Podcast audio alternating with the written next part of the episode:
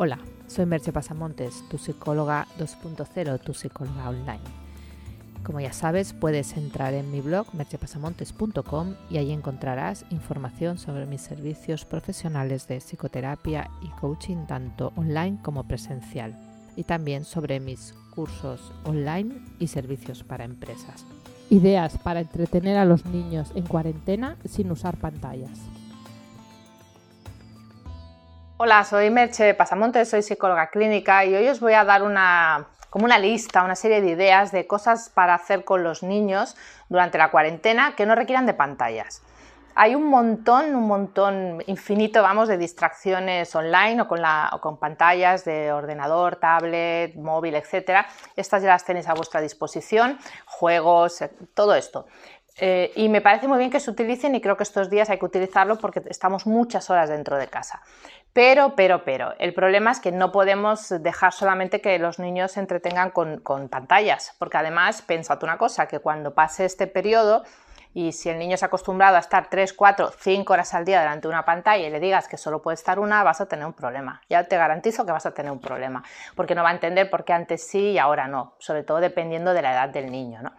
Entonces yo os doy una serie de ideas y mi sugerencia o lo que me gustaría es que cuando veáis o el vídeo o escuchéis el audio, en los comentarios pongáis otras cosas que estéis haciendo, que se os ocurran para que se haga la lista lo más amplia posible, porque claro, yo he recopilado con ayuda de otras personas una serie de, eso, de sugerencias, pero seguro que hay muchas más, ¿vale? Entonces yo os, os explico y confío en que iréis añadiendo para que así tengamos, no sé, 20, 30, 40 porque hemos de pensar que hay niños de diferentes edades, niños que a lo mejor son hijos únicos están solos, también la, disponibilidad de tiempo de los padres, el espacio con el que cuenten, entonces, bueno, para que tengamos la mayor gama de opciones posibles.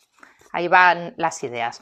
Una, obviamente, si tenéis juegos de mesa, los que tengáis juegos de mesa, pues esa es la primera opción que seguro que ya la estáis utilizando pero utilizarla, utilizarla a poder ser un rato cada día. Si tenéis más de un niño, pueden jugar solos estupendo, sino también jugad vosotros con ellos, pero utilizad juegos de mesa. Em, eso también incluye cartas. Cartas, no sé si tenéis en casa, porque antes todo el mundo tenía cartas y quizá ahora no, pero bueno, juegos de cartas, que bueno, hay también juegos más sencillos que también pueden hacer los niños y eso también da una interacción social, porque pensad que están perdiendo bastante esa parte de la interacción. Entonces, bueno, el juego es la manera simbólica en que los niños aprenden, entonces es bueno que tengan esa interacción social. Luego se puede jugar, por ejemplo, con disfraces. Con disfraces no quiere decir que tengáis que tener disfraces, sino bueno, pues cogéis una temática, eh, la antigua Roma. Eh, habláis un poco de la antigua Roma. Podéis ver algunas imágenes de cómo se vestía la antigua Roma y qué sé yo, pues con sábanas, en fin, ya sabéis. Mm, se hace pues que cada uno se disfrace de una manera. Luego al final podéis hacer una foto todos juntos, bueno, en fin, que sea un rato divertido, ¿no?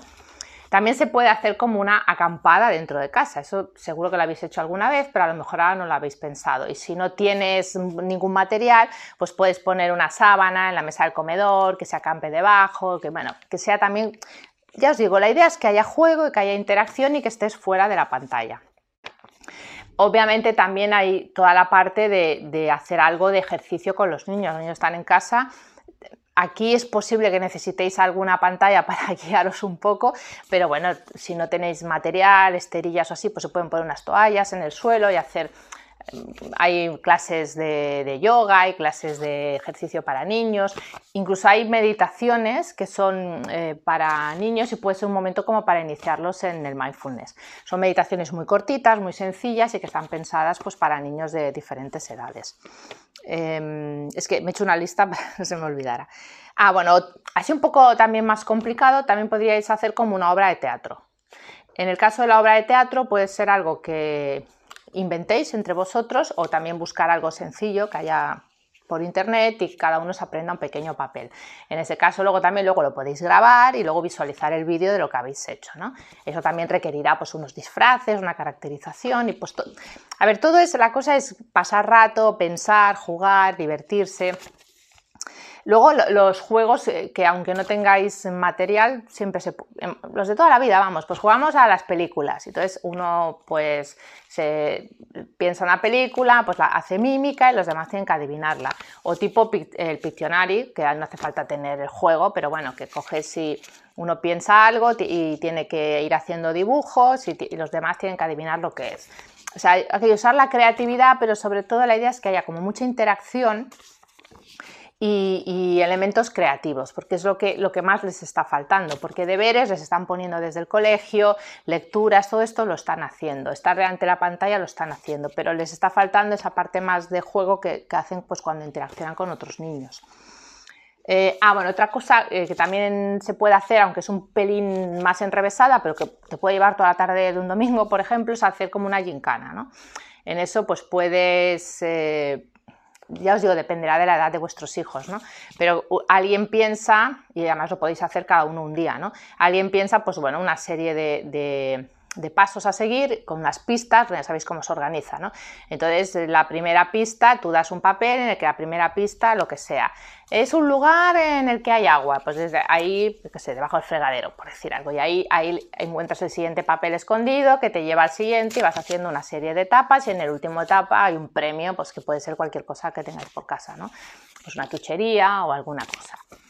En fin, yo ya, os digo, esto es una primera lista de ideas, hay muchas, pero el objetivo principal es que no todo sea entretenimiento en pantalla y que haya componentes creativos y de interacción. Así que os espero en los comentarios y hasta la próxima.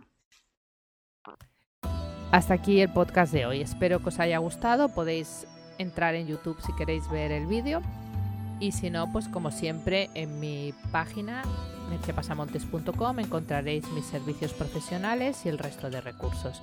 Nos escuchamos en el próximo podcast. Bye bye.